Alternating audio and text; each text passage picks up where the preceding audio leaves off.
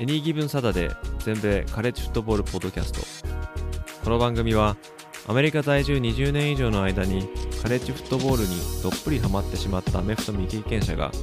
このスポーツの素晴らしさを素人の目線で伝えていくポッドキャストです。NFL のことは知っているけれどカレッジフットボールのことはよくわからないという方やもっとカレッジフットボールのことを知りたいという方に少しでも有益な情報をお伝えしていきます。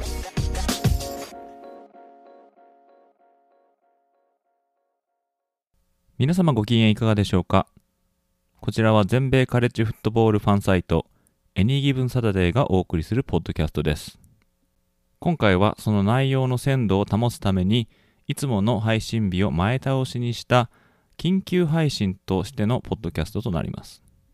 まあ、緊急配信っていうと大げさなのかもしれないんですけれども、まあ、内容はですね、え先日勃発したアラバマ大学の監督、ニック・セイバン監督と、テキサス A&M 大学の監督のジンボ・フィッシャー監督の場外バトルの話です。最近世間を賑わしている NIL、ネームイメージライクリネスに端を発したこのお二人の大御所大学の監督のバトル。これは非常に興味深く、またオフシーズンには、まあ、全くないこのネタとなっているので、えー、皆様、えー、時間があればご視聴ください。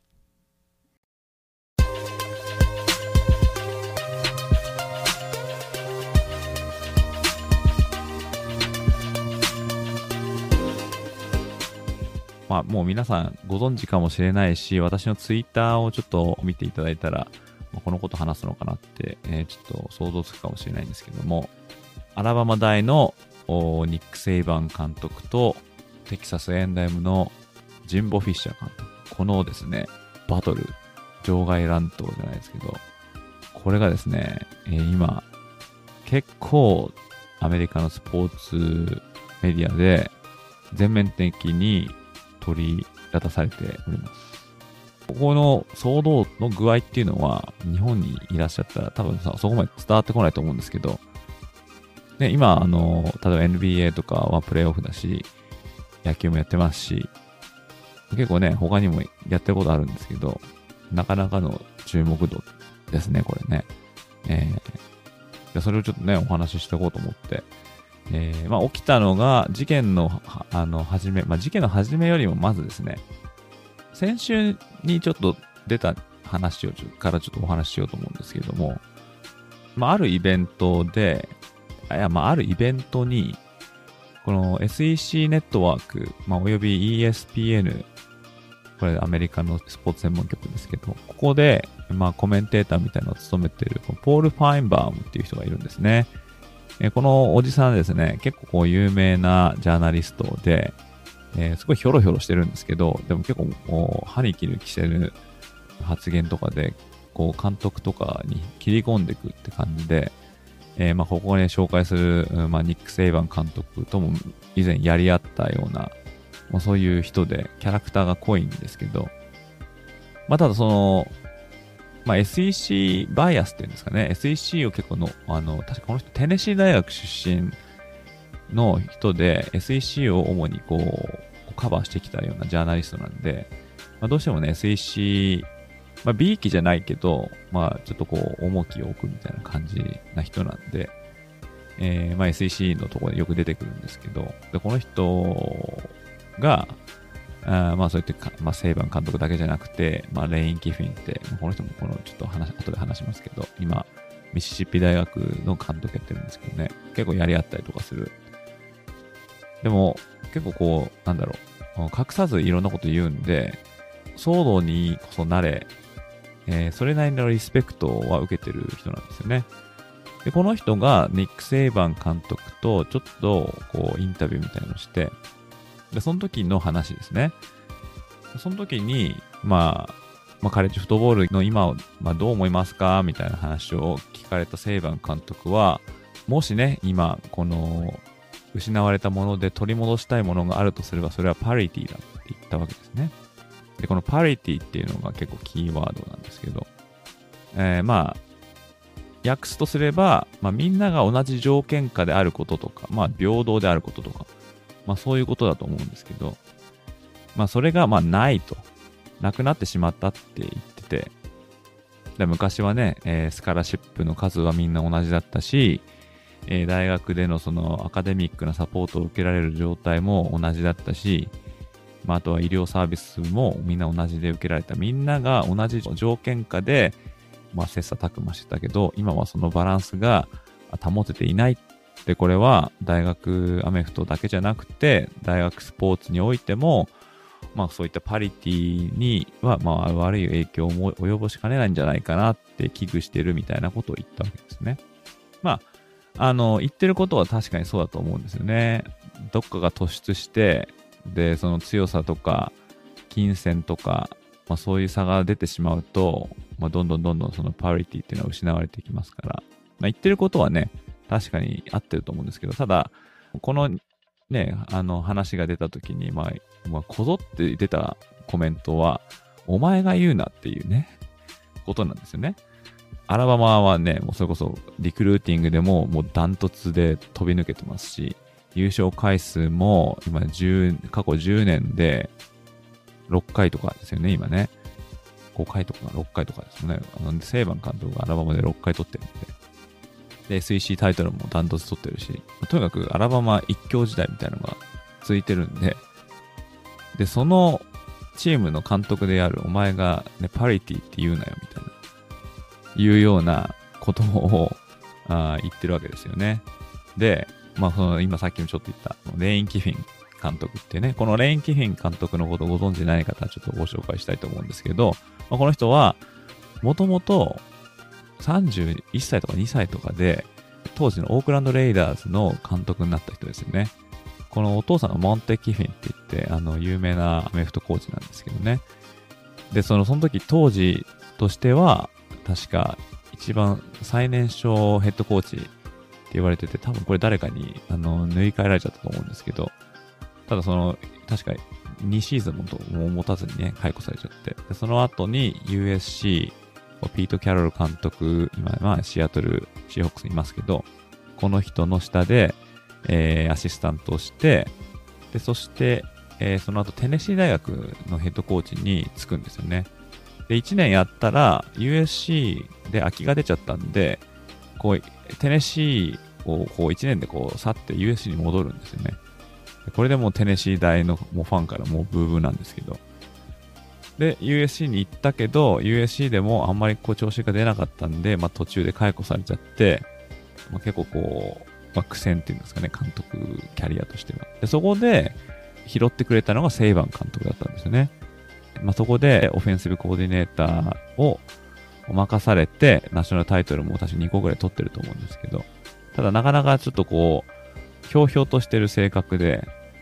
この人もまたこう自分の思ってることをあんま考えずにポッて言う人なんですよね。だからその、ボスであるニック・セイバン監督のことをちょっとこう揶揄したりとか、まあ、そういうこともあったりとかしたんですけど、ただ、えー、2017年にフロリダアトランティック大学っていう、これはちょっとちっちゃい大学なんですけどね、この大学に監督として出ていって、まあ、以来そのセイバン監督とはまあちょっと離れ離れになってるんですけど、行く先々で、コッケ・セイバン監督のことを揶揄するようなツイートとかをしたりとかして、まあそういう、あの SNS とかをこう多用する面白い監督なんですけど、まあ、この人が、このパリティっていう話をした時にしたことに関して、こうちょっと揶揄するような、あの話、パリティ、まあ要するに、えー、あんたが言うなっていうね、あような、まあ、ツイートを、まあ、したわけですね。そんな感じで、このセイバン監督がパリティを求めてるっていうことに関しては、まあちょっといろんな意見があったりとか、まあして、それがまあ選手だったんですけど、そして時が流れて、えー、今週の水曜日ですね。この今週の水曜日の夜に、えーまあ、セイバン監督はアラバマ大学じゃなくてアラバマ州のバーミンガムっていうところで、えーまあ、ローカルのビジネス、ビジネスマンを対象にした、あまあ、イベントの、まあ、トークショーみたいな特別ゲストみたいな感じで呼ばれて、そこで、まあ、現在のカレッジフットボール現の現状、主に NIL ですね。さっきも言ったんですけど、まあ、自身の肖像権でお金が儲けられるっていうシステム。これについて、まあ、聞かれたんで話し出すわけですね。で、まあ、最初の方はその NIL って何なのかってその仕組みとか、まあ、どういうふうになんか使われてるとか、まあ、どういうふうにこうちょっと悪用されてるとか、まあ、そういうような、まあまあ、普通のことを話してるわけですね。ただ、この途中で、このセイバン監督、まあまあ、こんな感じで、まあ、意訳してるとこんな感じなんですけど、まあ、我々のリクルーティングクラスは去年2位だったと。で、1位になったのがテキサス A&M だったと。で、そのテキサス A&M は、その時のリクルーティングをした選手すべてをお金で買ったんだっていうわけですね。NIL のディールを用いて。って言っちゃったわけですね。まあ、とんでもないことなんですけど、まあ、みんなこのことは、まあ、うすうす感じてはいたんですけど、ただ別にそれを、証拠もないし、で、講習の面前で、こお前買っただろみたいなことは、その、少なくともコーチとか言わないわけですよね。そのメディアとかね、そのアナリストとかもないし、我々のようなファンはそういうふうに、やったら、おせ買ったんでしょみたいな、お金出したんでしょみたいなこと言うかもしれないんですけど、まさかこのね、コーチが名指しで言うかっていうことで、結構こう、衝撃を受けて。で、しかも、このセイバン監督とフィッシャー監督っていうのはもともと同じ大学で仕事をしていたっていう、まあ、同僚ないし、師弟関係、まあ、師弟関係っていうのはどうかわかんないですけど、っていうのは、アラバマ大の前にセイバン監督っていうのは LSU、ルイジアナステートで、監督やってて、その時のオフェンシブコーディネーターがこのフィッシャー監督だったんで、だから結構つながりはあったんですよね。で、外から見るといい関係を築けてるっていう、まあ、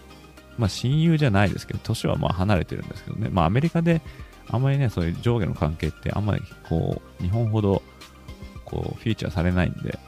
まあ、まあ、友達っていうか親友っていうか、まあ、元同僚みたいな感じだったんですけど、その人が率いているチームを、講習の面前で名指しで球団したわけですね。で、これに起こったのが、まあ、フィッシャー監督なんですよね。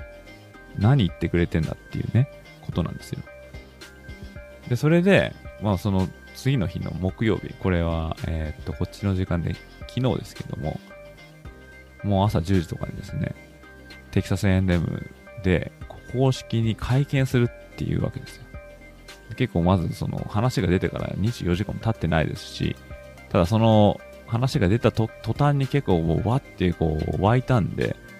本当か本当かみたいな、な何言ってんだみたいな感じで。それを聞いたフィッシャー監督が、まあ怒り心頭でこれ黙っていられないっていう感じでですね、会見を、まあ、セットアップして、まあその話聞いたら、まあ、ズタボロに言うんですよ。ニック、ニック・セイバーのことを。もともとのボスであり、まあ、窮地の中である人を、ボロクソ言ったわけですね。まあちょっとこう、まこもまちって意訳して言うとこ、で、この、この人、あの、卑劣だとか、本当に卑劣だっていうことを、この、ずーっと言うんですよ。もうと、もうところどころにも、もうそれこそ30秒に1回ぐらい言うぐらい、本当に怒ってて、まあそれをちょっとこう、あの、意訳みたいにすると、まあ、17歳そこらの高校生とか、まあ、その彼らの家族に、まあ、州法を犯していると言っている。まあ、これなんでかって言ったら、まあね、あの、ニック・セイバンは、そういう高校生たち、まあ、特にテキサスですよね。テキサス出身の高校生たちは、あまあ、お金をもらってるって言ってるんですけど、NIL を通じて。テキサス州では、NIL でお金を儲けることは禁止されてるんですね、高校生は。だから、セイバン監督は案に、そのテキサス出身の高校生、17歳ないし18歳、それぐらいの子供に、お前ら、その、州法に反してお金もらってんだろってアタックしたって言ってる風に、まあ、も、まあ、取れるっていうことで、で、そういうことを言うなんて、本当に卑劣だって言ってるわけですね。えー、我々は法律も破ってないし、選手も、まあ、お金で釣ってないと。何のルールも破られてない。で、まあ、このね、こういうこと言ったのはなんでかって言ったら、まあ、そのね、ちょっと言ってましたけど、セイバン監督も、リクルーティングクラスずっとナンバーワンで来たところに、いきなりこうね、テキサス A&M がパッと来て、それでナンバーワンの座をまあ奪われたわけですよね。その自分の欲していたものが奪われてしまったことで、今度はそれを、それが嫌だから邪魔するようなことを言うって。あのナルナルシストは他人の邪魔をしようとする。なんとも馬鹿げた話だ。ゴートと言われるね、えっ、ー、と、グレイテストオブオールタイムって言われる、そのセイバン監督をナルシスト呼ばわりしてるわけですよね。で、またこのパリティ出てきますね。このパリティって言葉。このパリティが、まあ、どうのこうのって話してるようだけど、まあ、真実を知りたいなら彼のもとでコーチをしていたことのある人たちに今話を聞いてみろと。ね、パリティなんてものがね、彼のもとにあるはずがないって言ってるわけです。で、さもなんか影でなんかやってたことを俺は知ってるみたいなことを暗に言ってるっぽいんですよね。だからそのもともとね、すべての条件下で平等であるべきだって言ってるけど、そんなことをね、彼がね、本当に思ってるわけないみたいなことを言ってるわけですね。まあ、あとは、まあ、中には自分のことを神かなんかと思ってる人間もいるみたいだけども、まあ、その神が、神っていうのはゴッドですね。その神が何をしてきたかを調べてみろと。きっとあなた方が知らなければよかったと思うような事実がたくさん出てくるはずだからと。でね、彼のフットボールの工程、まあ、ゴートですよね。彼フットボールの工程に仕立て上げたのは我々のように彼に仕えたコーチだってそういうね人たちに過去に何かあったか何があったかっていうのを聞いてみれば全てはこう明らかになるはずだっていうことをまあ言うわけです他にもいろんなこと言ってるんですけど内容もさることながらそのトーンっていうんですかねあとちょっとこう声がちょっと震える感じっていうのがもう本当に激怒っていう感じで今度ちゃんと後先考えて喋ってるかなって思う、心配するぐらい、まあ、こう、怒りをぶちまけているわけですね。で、またこの質疑応答の時にも、まあ、記者が言うわけですか、尋ねるわけですね。この、まあ、ニック・セイバンと話したかと、これに関してって言ったら、いや、話してない。で、まあ、彼から電話はあった。でも取らなかったけどねって。で、we are done って言うんですよ。we are done っていうことは、もう我々の関係はおしまいだったから、ね、今までの関係がとしても、もううちらはもう絶好だみたいなことですね。We are done とか言って、もう突き放しててですね。なんかその言い方もすごかったですよね。なんかなんて言ってましたかね。He shows who he is みたいなこと言って。だか彼はなんか、ゴートって言われてるみたいだけどね、みたいな感じで、こう、ちょっと嘲笑うように言ってるんですよね。まあ、これ全部、講師の場でこう言ってるわけですよ。でこんなにね、あの、ある一人の人のことを、まあ、アタックされたっていうのもありますけど、これを言うっていうのはね、こう、あんま見たことないっていうか、見たことないですね。で、他のメディアの話聞いても、こんなのを今まで見たことないって言ってるんですよ。だこれはやっぱり、今までもね、そういう監督同士の、こう、なんかこう、ぶつかり合いみたいのはありましたし、で私そこまでわかんないけど、例えばオハイオセットのウーディ・ヘイズと、あミシガンのボーシェンバッカーってね、このすごい、こう、バチバチ火花を散らした監督たちもお互いのことをどう思ってたかって言ったらね、そんなに好きじゃなかったのかもしれないんですけど、でもこうね、あんまりこう、ここまでこう、相手のこと悪く言わない。だからそういうのを知ってる人も、これはすごいことが起きたって言って、大戦争だって言ってるんですよね。そう。で、この中で面白いのは、まあ、このね、さっきも言ったんですけどね、ルイジアナ州立大学に、あの、セイバン監督とこのフィッシャー監督っていうのはいたんですけど、2004年に、セイバン監督は、ドルフィンズに行くんですよね。まあ、NFL 挑戦ということで。まあ、これうまくいかなかったんですけど。で、この時に、フィッシャー監督はついていかなかったんですね。で、ルイジアナステートに残って、で、まあ、2年ぐらい終わった時に、マイアミはダメだからって言ってアラバマに来たんですけど、その時に、フィッシャー監督はアラバマにこう合流しないで、えフロリダステートに行ったんですよね。で、フロリダステートはその時、ボビー・バウデン監督、この方、まあ、もうレジェンドもレジェンドですけど、まあ残念ながら昨シーズン中亡くなっちゃいましたけど、始まる前でしたね。で、言うわけですね、この人。フロリダ州立大学で、あの、ボビー・バウデンに着いた時は、まあ、いろんなことを学べたと。新しいことを学んだ。でも、その他の監督、まあ、これは多分、セイバン監督のことを暗示してるんだと思うんですけど、その他の監督からは、まあ、いろんな、こう、しちゃいけないことを学んだと言ってるんですね。だ模範にはならないって言ってるわけですよね。だから誰も彼の元に戻ってコーチングを続けたいと思わないんだっていうふうにこう断言してるんですよね。これもまたすごいですよね。まあ、確かに、セイバン監督のもって戻ってきたコーチっていないかもしれないですよね。うん。まあ、それなぜかっていうのはわからないですけども、まあ、厳しいことで知られてるんで、確かに、それはレイン・キフィン、キフィン監督も、なんか、なんか、と、文句言ってましたけど、例えばミーティングが早すぎるとか まあそういうことを言ったりとか、もうミーティングばっかりだみたいな。まあまあ、それは彼のスタイルであり、で、それで、ナショナルタイトルもガンガン取ってるんで、誰も文句は言えないと思うんですけどね。そう言って本当にもう、フィッシャー監督、セイバン監督へのこうリスペクトを完全にこう失ったっていうか、まあ、そういう感じでもう、バトルがバチバチ、バチバチっていうのは、まあバチバチじゃないですね。行ったり帰ったりっていう感じなんで、ただその、セイバン監督が言ったことも、おおと思ったけど、それにこう、リアクトしたフィッシャー監督のそのあの言動がすごくて、それでちょっとね、かなり話題になってますけど、で、この、レイン・キフィンさんもですね、この二人の、この二人でっていうか、まあ、あれですね、フィッシャー監督の会見見た後、これ、まあ一応読読むと、えー、Did this really just happen? って言ってるんですね。The first time I can remember being speechless. だから、あの、いろいろね、あの、SNS でこう発信してるこの人自身が、がもう開いた口が塞がらないっていうふうに言ってるぐらいなんですよ。もうスピーチですって言ってそれぐらい驚いてるわけですね、この人も。まあ、そうやって思思ってる人たくさんいると思うんですけど。まあこれね、どっちが悪いかって話ですよね。まあ当然名前を挙げて、名指しで批判してしまったセイバン監督がまあ火種になってることはまあ確かなんですね。バーミンガムでのイベントで言ったことを別に名前を出さなくても NIL によって現状が危ういみたいなことは全然言えたと思うんですけど、ここでテキサス A&M が選手を買ったなんて言っちゃったから、まあ、こんなことになってるわけですよね。まあ、そこは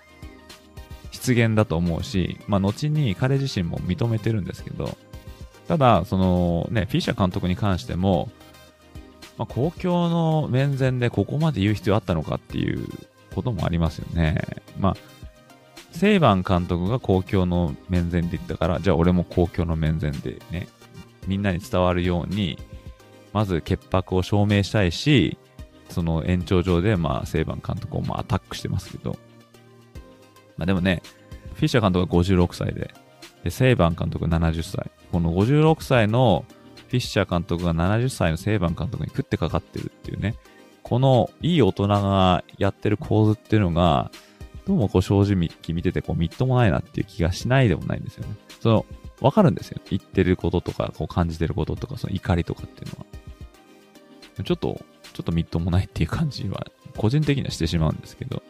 まあでも確かに、この、こう無法地帯である NAI、NIL、こう誰も、こう規制することができていない。まあ、規制っていうかルールはあるけど、ルールを破ってるかどうかっていう見極める人もいないし、あの、結構嘘もつけたりするから、もう、それこそ今こっちはワイルドワイルドウエストとかね、言われてますけど、この NIL っていうのは、まあ、かつての、あの、西部開拓時代じゃないですか、そういうなんかね、あの、無法地帯ですね。って言われてて、で、だからこうやって NIL のあのディールで、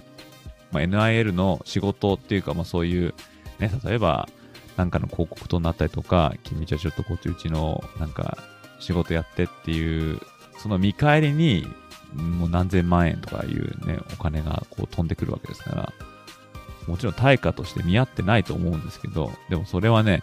ルール上はいくら上げちゃいけないとか決まってないんで、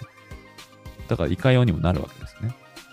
で、大学につながってるかつながってないかっていうのはそれはわかりませんが、まあ、つながってないって考える方が多分ナイーブなんでしょうけども、まあ、そういうね、大学の講演者みたいのが直接手を下してると。大学は直接手を下せないし、下してないわけですね。そして違反になってしまうんで。まあ、そういう新たな仕組みによってカレッジフットボールのまあ、アマチュアリズムみたいなのが、まあ、崩壊してる。まあ、元を正せば何もしてこなかった NCA が悪いんですけど、まあ、これはね、今話すことではないかもしれないんですけど、まあそんな感じで NIL がこう乱用されてきてるっていうのがあって、で、このままそういうお金を持ってるブースターを抱える大学がお金でどんどんこういい選手を抱えられるようになると、まあ、そのお金持ってるチームが強くなって、そうじゃないチームがっていうのはなりますよね。まあ、アラバマ大ばっかりが、そのリクルーティングで、えー、トップに走ってることで、まあ、一強時代を築いて面白くないんだったら、例えば今回みたいにテキサスエンドみたいに、こうリクルーティングで成功して、次なるこうダイナスティみたいなのを築けたとしたら、まあ、アラバマばっかり見てきた人にしてみれば、お、ようやく陥落したかってなりますけど、でもね、長い目で見たときに、結局、じゃあお金を持ってる大学しか上に行けないってことになったとしたら、アンバランスなところを修正したうちに入らないですもんね。そういうことを考えると、この NILD のこの暗用するっていうこの仕組みっていうのは、まあ、どっか歯止めがかからないといけないと思うんですけども、まあ、実際ですね、このフィッシャー監督が就任してきた以来のテキサス A&M のこのリクルーティング、これをちょっと見てみるとですね、まあ、主に5つ星の選手、まあ、5つ星っていうのは、選手、リクルートって 1, 1つ星から5つ星までこうランク付けされてて、一番高い選手は5つ星って言われてるんですね。まあ、ブルーチップとか言われる時もありますけど、上の方の人。で、えー、5つ星っていうのはもう全国でその年32人ぐらいしかいないんですね。だから本当限られたもう有能選手ということで、で、この5つ星の選手を多くを抱えられれば抱えられるほどリクルーティングで成功したっていうふうに言われるんですね。だから今回、まあ、ちょっと今回というかですね、じゃあこのフィッシュ、フィッシャー監督が就任した2018年以来のテキサス A&M 大のこの5つ星リクルートの数っていうのが出てるんで、これ紹介したいと思うんですけど、2018年は0人、2019年は2人、2020年は2人、2021年は1人、まあ、大体0、2、2、1って言って、2021年まで、まあ、こう、まあ、いても2人ぐらいな。で、この2021年以降に、ここで NIL が導入されるわけですね。そしたら、そので、導入されたその、その直後の、この2022年の5つ星リクルート、これ7人に増えてるんですね。これどう考えても、何か起きたっていうふうに起きてしまう思いますよね。普通にリクルートしてて、0、2、2、1って来てて、まあね、3とか4とか来たらわかりますけどね、いきなり7ですからね。で、しかもこの2021年、あ、2022、2021年、要するに先シーズンですね。先シーズン、まあ、テキサスエンデムはアラバマ大に確かに勝ったんですが、その他にはミシシッピ大、ミシシッピ州立大、アーカンソー大、LSU 大っていうのを負けて4敗してるんですよ。だ結果的には、そこまでサクセスフルなシーズンだったとは言えないわけですね。だからその大学のチームのアピール的には、あこのチーム強い、じゃあ行こうっていう風には、必ずしもなるとは言えないような気がするんですよね。そういうチームっていうのは、例えばジョージアとかアラバマとか、オハイオステートとか、えー、プレイオフに進めるような強いチームにこう行きたいって思うんでしょうけど、テキサスエンデムはまず SEC のタイトルも取ったことないし、ナショナルチャンピオンになったのは多分1996年とかだったと思うんですよね。それぐらい、あの、まあ、強豪校、名門校とはいえ、そこまでこう、ナショナルタイトル争いに絡んできたチームでは残念ながらなかった。ただ、言われていたのはお金はあると。というのは、ずっと言われてきたことなんですよね。リソースっていうのはある。まあ、それはおそらく、テキサス州っていうことから考えられるね、まあ、石油がよく出るっていうんで、お金持ちが結構いるんですね。でそういう土壌もあって、お金はあると。で、このタイミングで、こう、ね、いきなりな、全然出てこなかったチームがポーンと7人も5つ星のリクルートを勧誘して、リクルーティングランクで1位になったっていうのは、で、その時、その直前、直前に、まあ、NIL でお金が稼げるようになったないし、もっと言えば、ブースターが、お金をちらつかせて、やっても、書類さえ整ってれば合法となるっていう風になったっていうことでっていう風に普通に考えれば、これちょっときな臭いなって思うのは普通だと思うんですよね。でそういうことを考えると、まあ、怪しいなって、まあ思ってしまう人も多いと思うんですけど、で、そうなると、例えばアラバマだったら、アラバマ大は確かに強いし、まあ、大学にもね、チケットとかお金入ってくるんでしょうけど、でも州全体で考えたときに、は、その全米で考えても、どちらかというと、あまりお金を持ってない州の方に入るんですよね。まあ、土地柄というか産業柄。だから、そのテキサス A&M が抱えるブースターの、例えばミリオネアとかがいっぱいいたとしたら、それにはだ多分到底及ばないと考えるのが普通ですから。でそうなると、今までは強さとかで、こう、リクルーティングできたのが、お金の、と、お金を持ってるか持ってないかっていう、究極そういう話になった時に、長い目で見るとやっぱ勝てないわけですね、テキサス州みたいなとことか。他にもまあお金を潤沢に持ってる、ね、それこそ USC とかはカリフォルニアのロサンゼルスっていう、ああいう、まあエンターテインメント産業とかが、まあそういうの他にもあると思うんですけど、お金が入ってくるとこで、そういうお金持ちのブースターがいたりとかして。でもアラバマはもともとそういうところではないんで、まあ長い目で見ると、そのうちこの王座は、まあ陥落してしまうんじゃないかって、まあそういう危惧がおそらくセイバン監督にもあったと思うんですよね。だから、こう、ちょっと NIL はちょっと、これなんとかしなきゃいけないとか、まあ、パリティがいるみたいなことを、まあ、言ってるんだと思うんですけど、この話になった、まあ、音章としては、まあ、NIL の話、まあ、ないし、NCAA の、まあ、ずさんさっていうのが、まあ、まあ、元にはあるんですけども、まあね、それが、ちょっとこういう形で出たっていうふうには言えますよね。まあ、ど、まあ、ただどちらにしても証拠がないんですよね。例えば、セイバン監督は、テキサス A&M の選手は全部金で買われたって言ったんですけど、じゃあその証拠はどこにあるんだっていうことですよね。そしたら、まあ、例えば、あ、まあ、I read ニュースペーパーみたいな、これ新聞、新聞で見たとかいうことになったら、じゃあそれでもそれ証拠って言わないですもんね。で、またね、あのー、フィッシャー監督も、セイバン監督が今までやってきたことを、ダーティーワークみたいなのをね、えー、っと、調べてみろ、みたいなこと言うんですけど、じゃあ、君なんか知ってるんですかってことになった時に、じゃあちょっと教えてくださいって、なりかねないですからね。例えば、ちょっとうちらもね、ちょっと怪しいと思ってたんで、もう NCA ですけど、でも何も出てこないんですよね。じゃああんたちょっと知ってんだったら教えてくださいよ、みたいな風にもなりかねない。だったら、何か知ってんだったら、じゃあ証拠を出せっていう風になりますから。まあ、そうなるとね、ほんともう、なんかぐちゃぐちゃな感じになってしまいますけど、まあ、セイバン監督の失言もあるし、で、怒りにかまけて、もうなんかもう暴言吐き、暴言っていうかね、まあ、怒りをこうぶちまけてしまったフィッシャー監督、どちらにも非があると思うんですけど、だまあ、でもこの、これを見て、ちょっとこれやばいと思った、この SEC のコミッショナーである、このグレッグ・サンキーっていう人、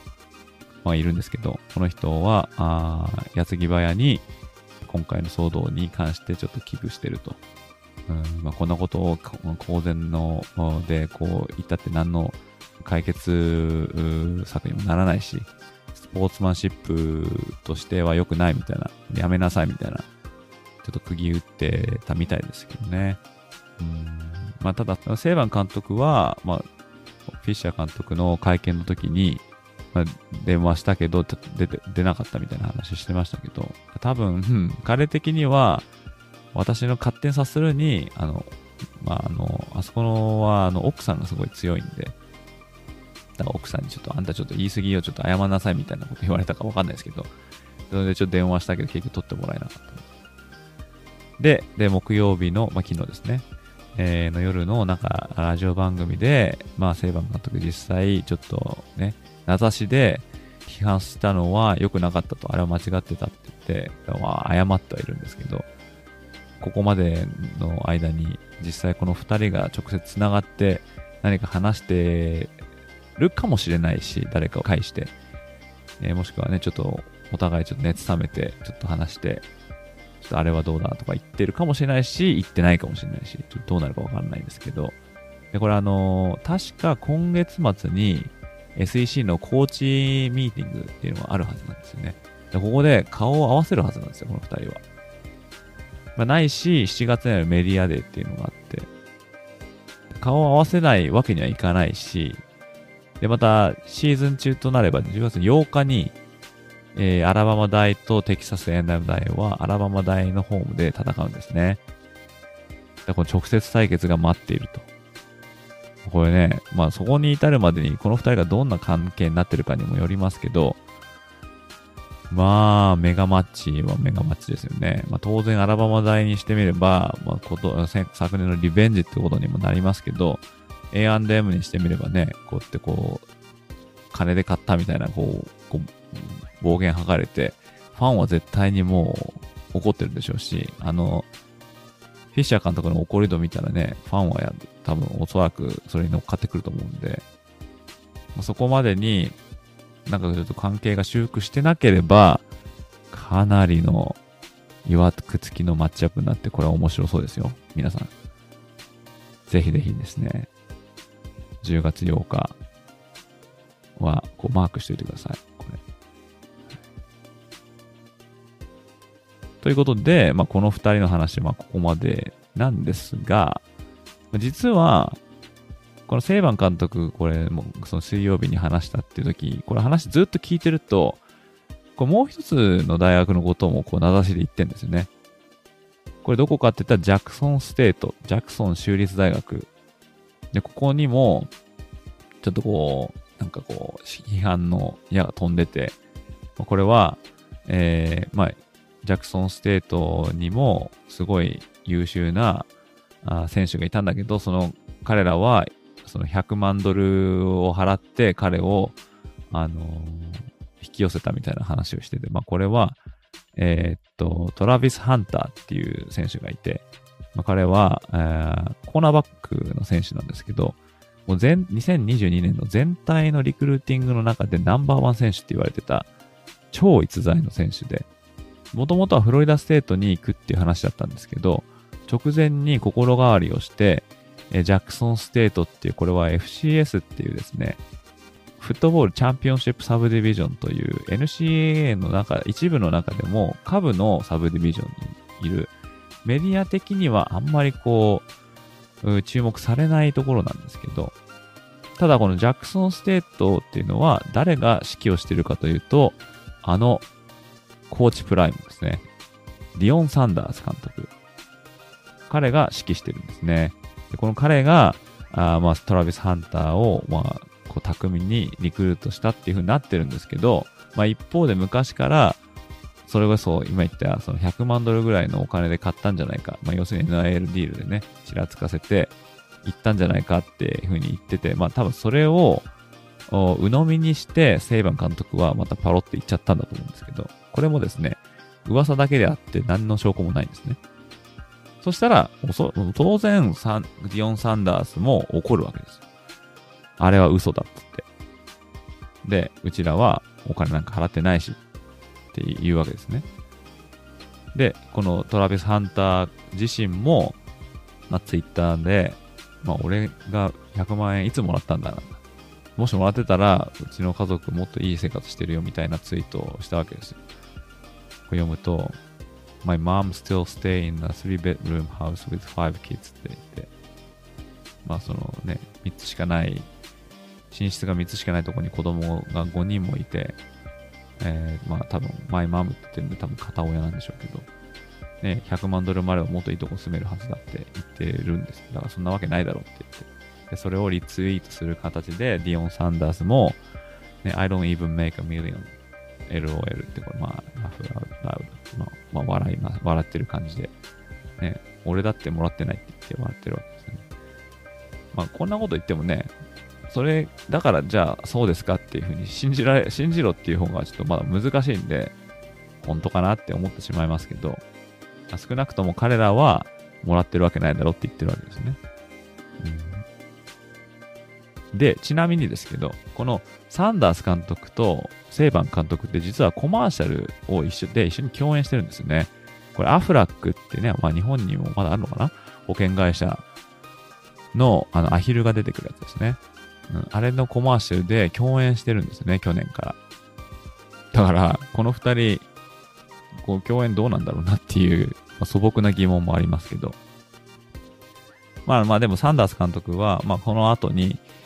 まあね、あの、I still love Coach Saban みたいなこと言ってて、まあセイバンのことが別に好きだって言って、ただ、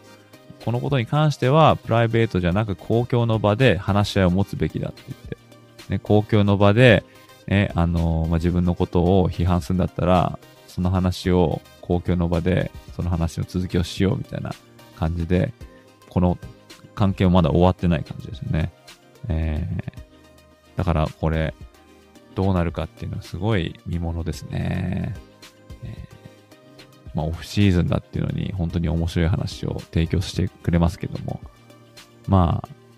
どうなるかですよね。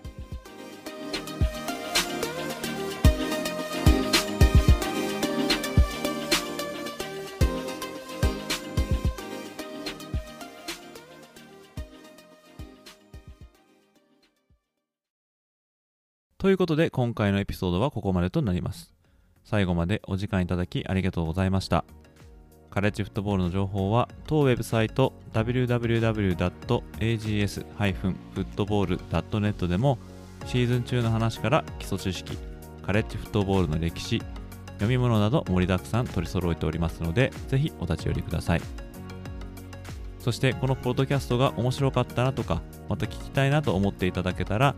ぜひお聞きのアプリでいいねや高評価を残していただけると嬉しいです。